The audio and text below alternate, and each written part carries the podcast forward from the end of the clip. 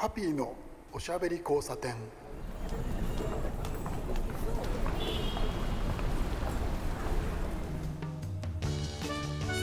こんばんは。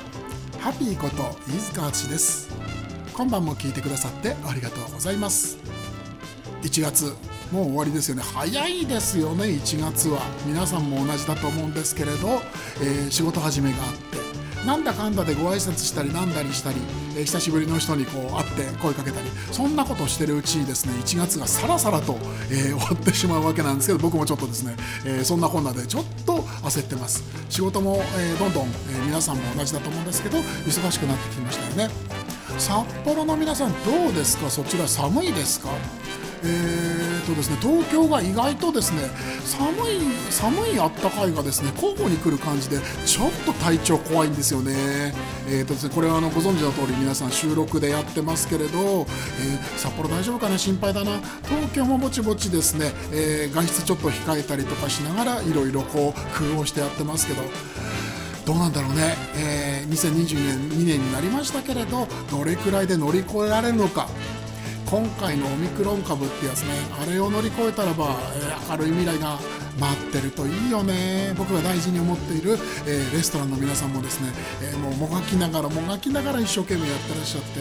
で、えっと、皆さんにお願いがあるんですよ、えご近所のねレストラン大事にしてあげてください、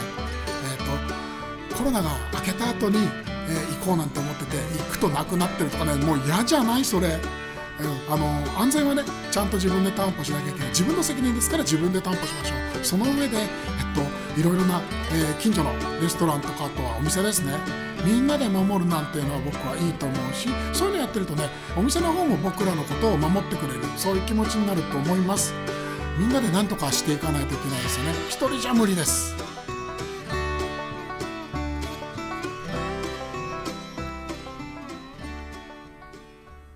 ハッピーのおしゃべり交差点。はいそんな感じでですね、えー今年これで、えーもうすでにですね、えー、マロさんでしょ？えーっと沼尻さん2回やったでしょ？でえっとこれで、えー、二木さんやったから5回目で早いな。もうそうですよね。今月終わりですから5人目の、えーゲストです今年の、えー今日お呼びしたのは如月沙羅さんです。こんばんは。こんばんは、木更木沙羅です。どうも、えー皆さんは初めまして僕は久しぶりという感じですよね、お久しぶりですね。そういう分ご無沙汰しちゃって。本当に。まあまあなかなかそのね僕らだけじゃなくて会えない時間がその長く続いたという人がすごくこう友人の間とかね出るようなこう時間が長く続いちゃってますけれど。どうですか？あの体調とか大丈夫ですか？うん、おかげさまでね、あの後でもちょっとお話ししますけれども、は私去年からすごくヨガをやってて体調バッチリなんですよ。あのいろいろな効果があると思うんですけどヨガ、えー、とスポーツヨガとそれからあとですね瞑想よりの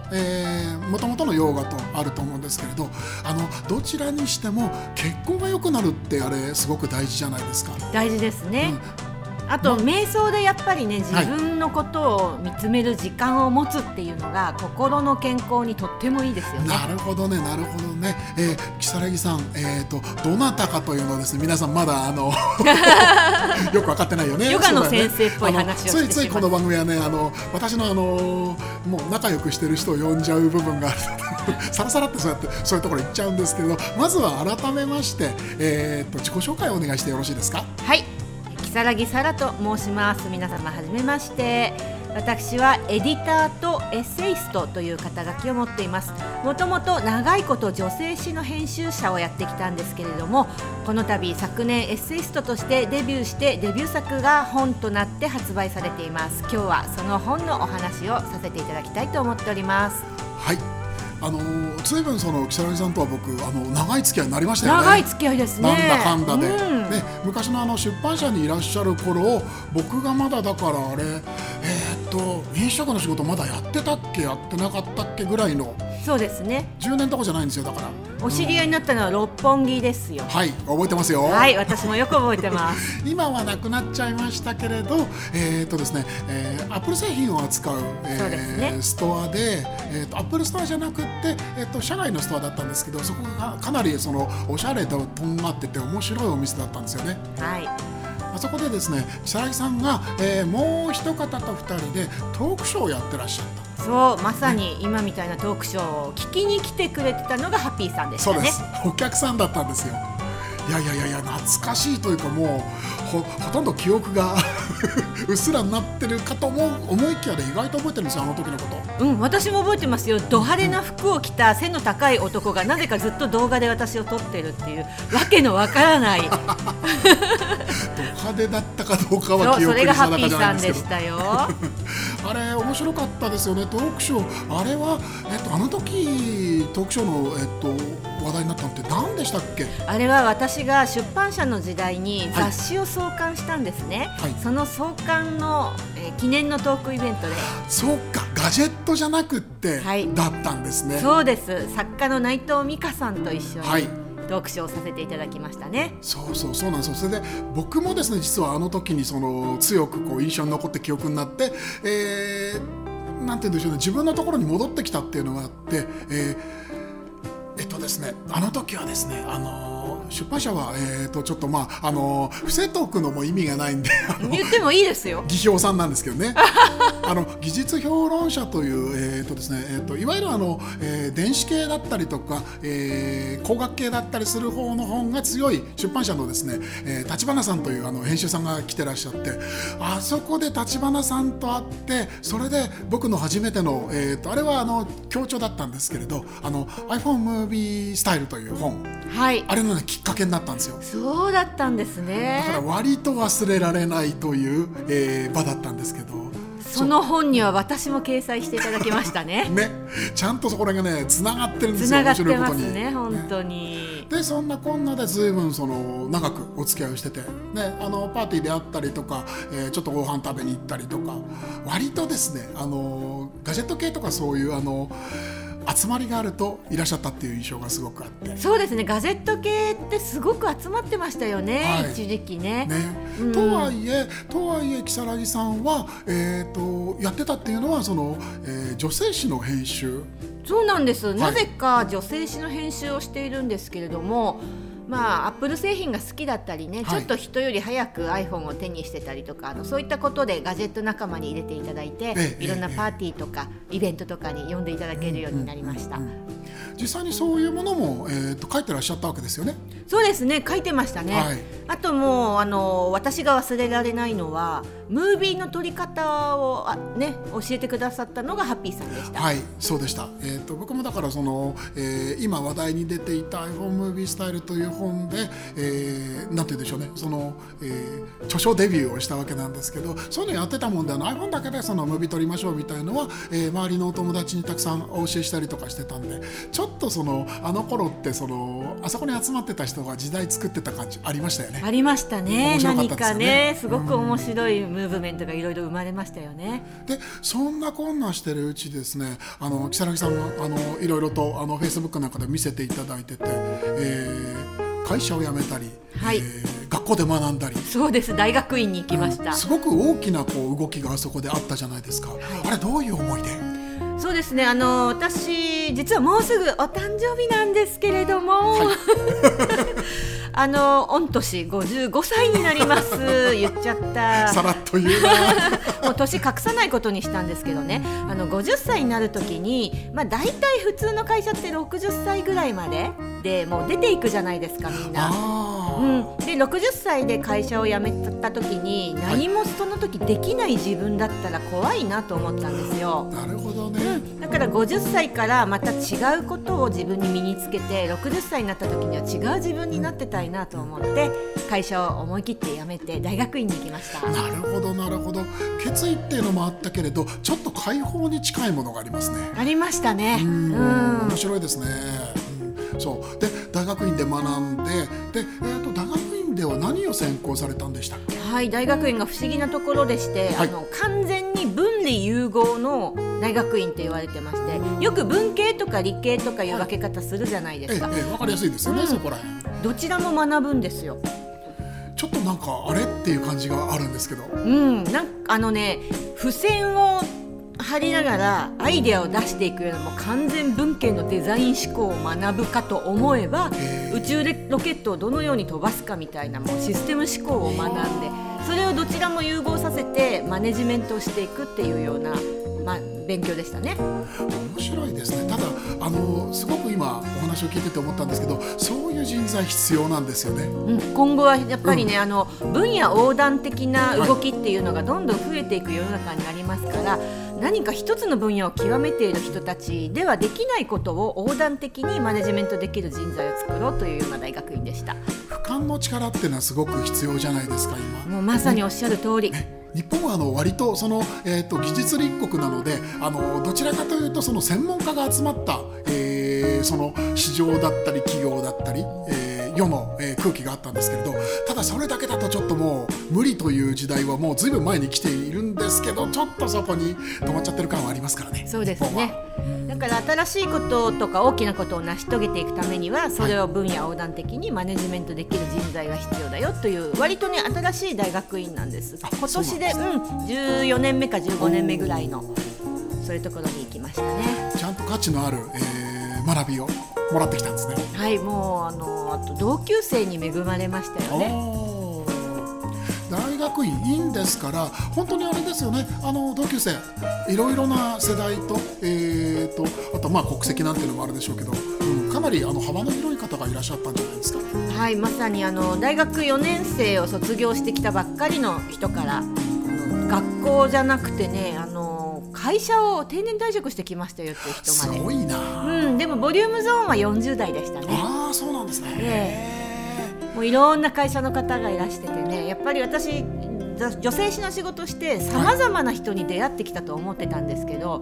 い、まだまだ私の知らない人たちが世の中にたくさんいるなということが分かりましたね。なるほどねなるほどねいいなんて言うんでしょうねその良い場所に良いフィールドに立てたわけですね。うん、あのまた視野がね違う方向に広がりました。とても羨ましいです。でそんな如月さんがですね今回あのご著書を、えー、出したということでですねおめでとうございます。ありがとうございます。本当にあれですよね。あのこう数日前の世界ですよねこれ。そうです。もうあのちょうど1か月ぐらい前に発売になったばっかりなんですけれども、ね、そうなんですよね、うん。父が一人で死んでいたっていう割と衝撃的なタイトルの本です。タイトルでですね皆さんちょっとびっくりすると思うんですよ。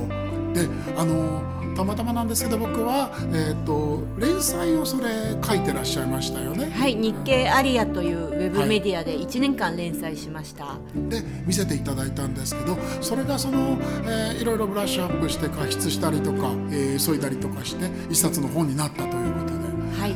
まあですねその身につまされる、うん、あのまあ僕もあの今、えー、今年で58になりますけれど世代的に、えー、割と同じぐらいの場所に立って同じことが起こり得る。あのもちろんその、えー、僕以外の人も同じだと思います。同じぐらいの世代の方は。ちょっとですね考え込みましたね読んで。そうですね。あのもともとまあねあの初めて聞く方にご説明しますとこれは私の父が私実家が遠く離れた熊本県なんですね。北海道と全く反対側なんですけども、はい、そこで1人暮らしをしていた父親が自分の部屋で亡くなっていたのを1週間後に私が知って警察から電話がかかってくるっていうところから始まる、まあ、実録エッセイなんですけれどもそれで父が1人で死んでいたっていうタイトルなんですね。はい、でその後やっぱり私一人っ子で子供もパートナーもいないので、実家が空き家になったとかあと相続問題とかあと猫が4匹残されていたのでそれを引き取り手を探したりあるいは私が東京に連れてくるとか。はい1ヶ月後2ヶ月後に帰った時に草がぼうぼう家に生えていてもう空き家同然っていうかもう空き家なんですけど見るからに空き家になってるとか、うん、まあ、そういったね日々を1年間の日々を綴りました。いやあの読んでて本当にですねあのこう胸に迫るものがあるっていうのが一つあるのとあとはその割にはという言い方失礼なんですけどスルスルスルスル読めちゃったんですよ。うん、ありがとうございます。ちょっとですね、実はあの少し前に買ってあの大事にゆっくり読もうと思ったんですけど、まああの急遽あのラジオに出ていただくというお話が決まってね、それで、えー、一気読みしちゃったんですけどですね、読めちゃうんですよ、さらさらさらさら。うん、ただその中で結構やっぱりその気持ちが動かされるっていうのがあって、えそうだな。あの言い方をあのこう間違いを恐れずに言いますけれど面白かったんですよ。あーありがとうございます。自最分高のその気持ちの振れ幅っていうのがすごくその、えー読んで引っ張り出されるのが面白くてあとはその自分に重ねたりっていうところもできたりとか、えーすごく面白かったですねそういう意味で、うん。面白いという言い方は本当は、えーしたくないんですけどちょっと 言葉が足りないな。いやいやでも最高の褒め言葉です。あのやっぱりねこれだけ重いテーマですから、はい。どういうふうに読んでいただけるかっていうことで相当表現は練ったんですよ。うん、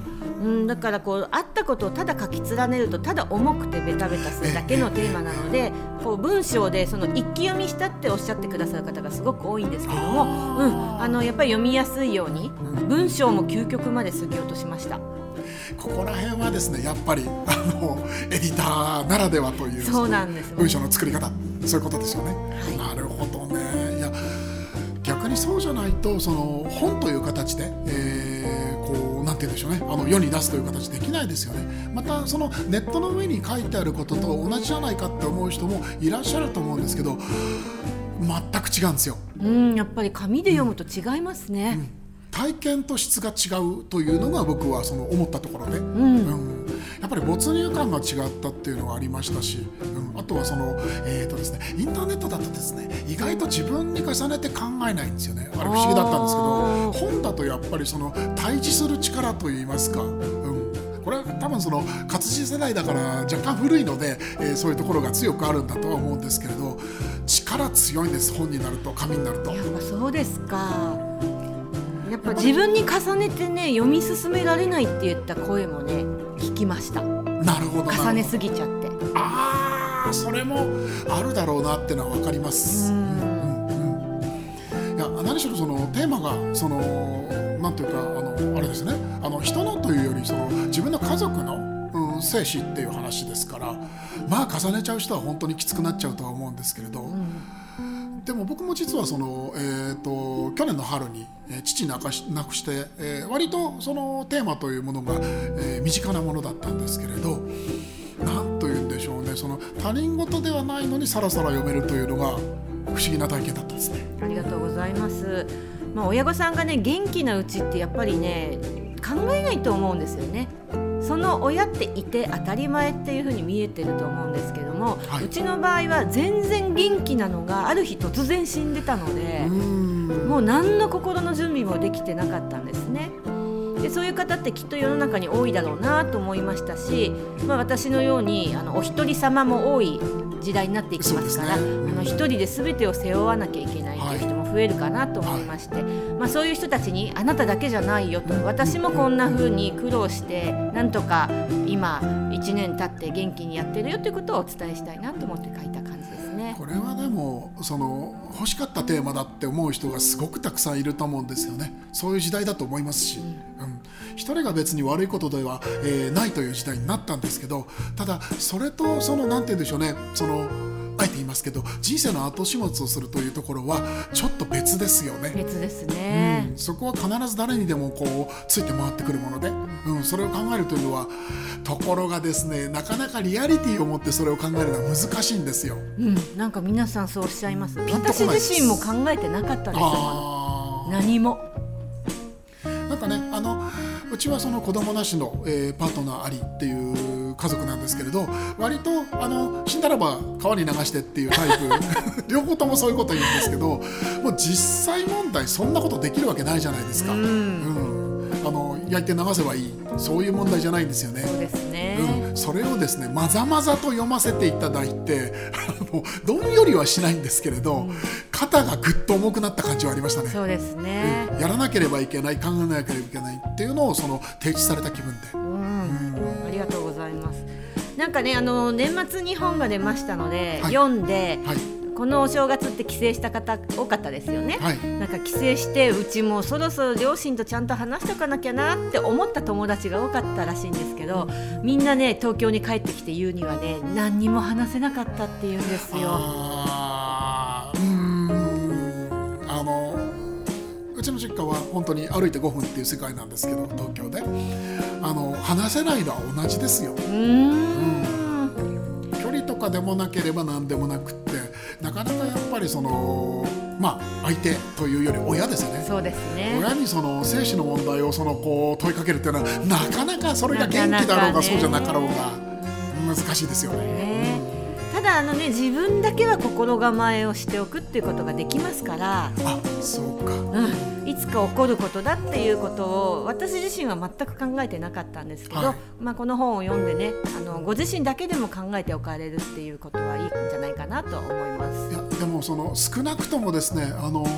木更木さんのこの本があるっていうことを覚えておくだけで随分違うと思うんですよね。うん、あのこう勇気が出る話もありますけれどあとはその具体的なノウハウにたどり着くその手前の入り口を提示してくれてるなっていうのが僕は読んだ感想だったんですけど、うんそれを知ってるだけでも全然違うと思うんですよ。そうですね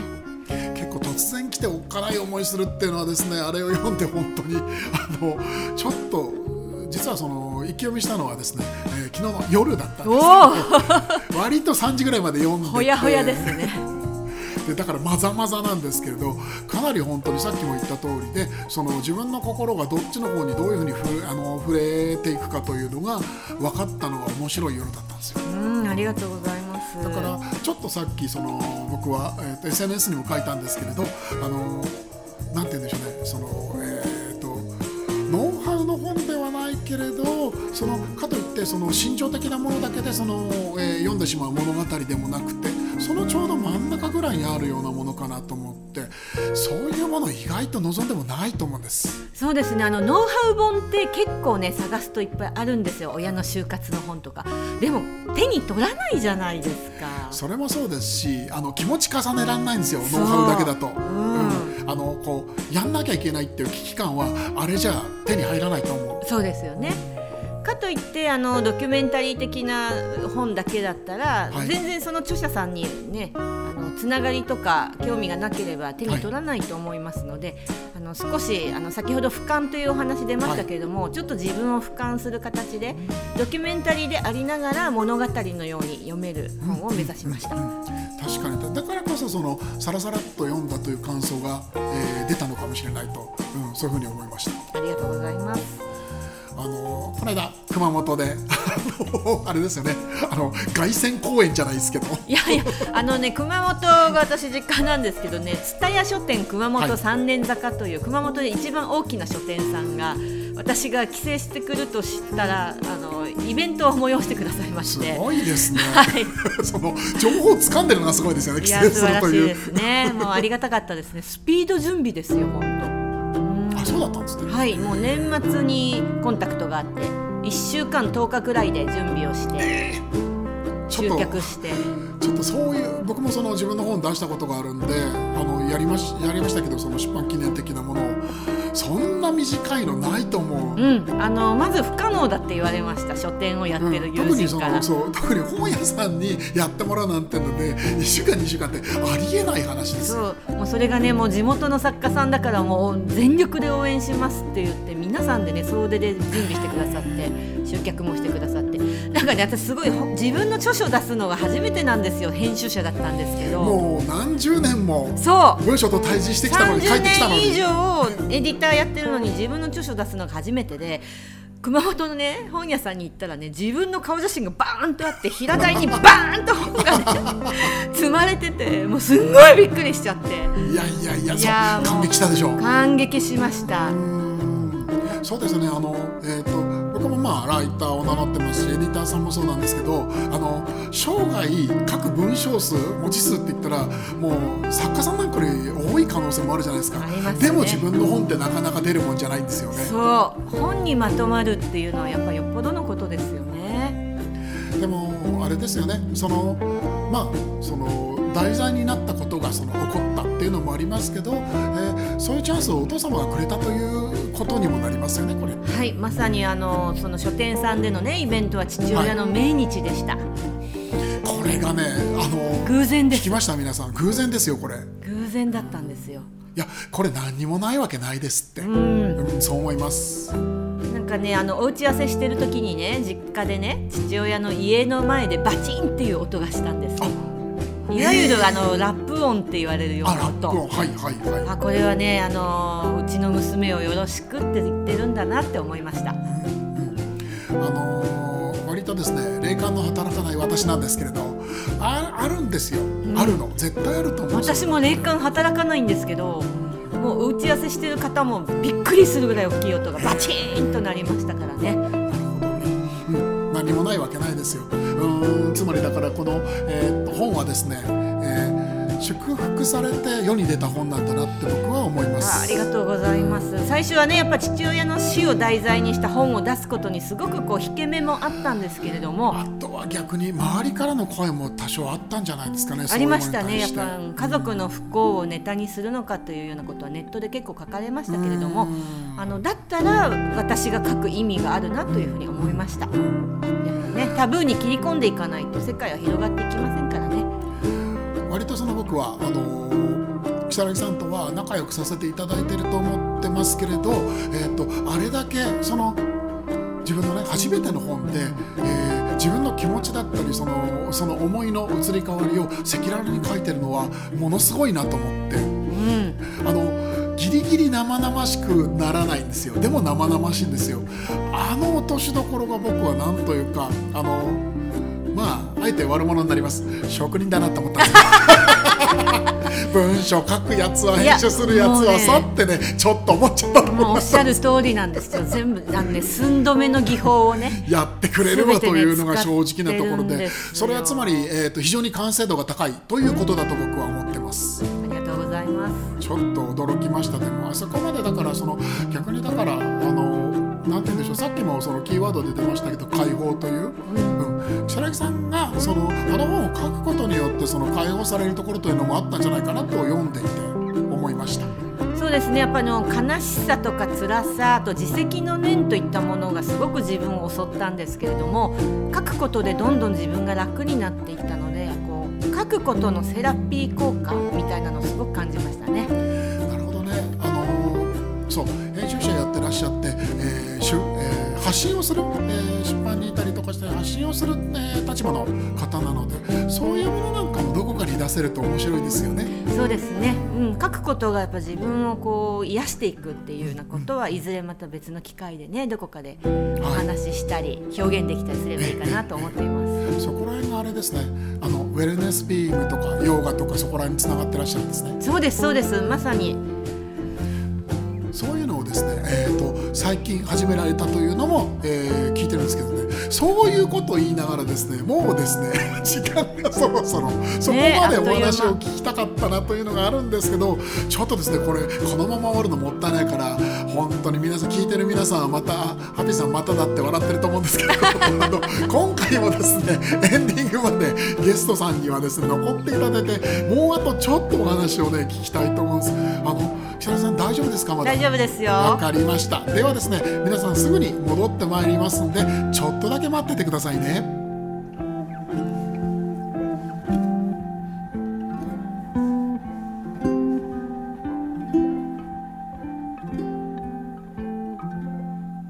ハッピーのおしゃべり交差点。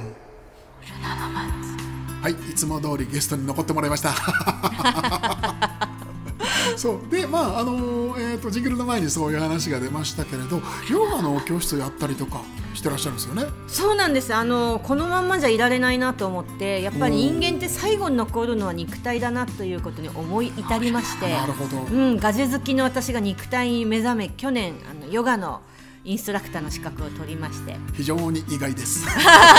そうでしょ？知ってるだけに。うん、すごく気持ちいいんです。よヨガで体を動かすと僕もちょっとそっちの方には、えー興味があって、えー耳を悪くしてから、えー体を温めるということとかあとはその気持ちの置きどころ大事なんですよね。大事ですね、ちょっとですね如月さんに後でそういう話も聞いて、えー勉強したいと思います、えー本のタイトルもう一度教えてもらえますか？はい父が一人で死んでいた如月沙羅です。日経 BP さんから出ています。はい、えーもうすでにですね、えー僕もそうなんですけどアマゾンにも載ってますし、えー書店さんにも、えー結構ね書店さんでフィーチャーされてるところを見てますんで皆さんぜひ本屋さんに行って、えー手に取ってみてください、えー今晩、えーお相手は、えーハピこと飯塚敦でした。ゲストは如月沙羅さんでした。ありがとうございました。おやすみなさい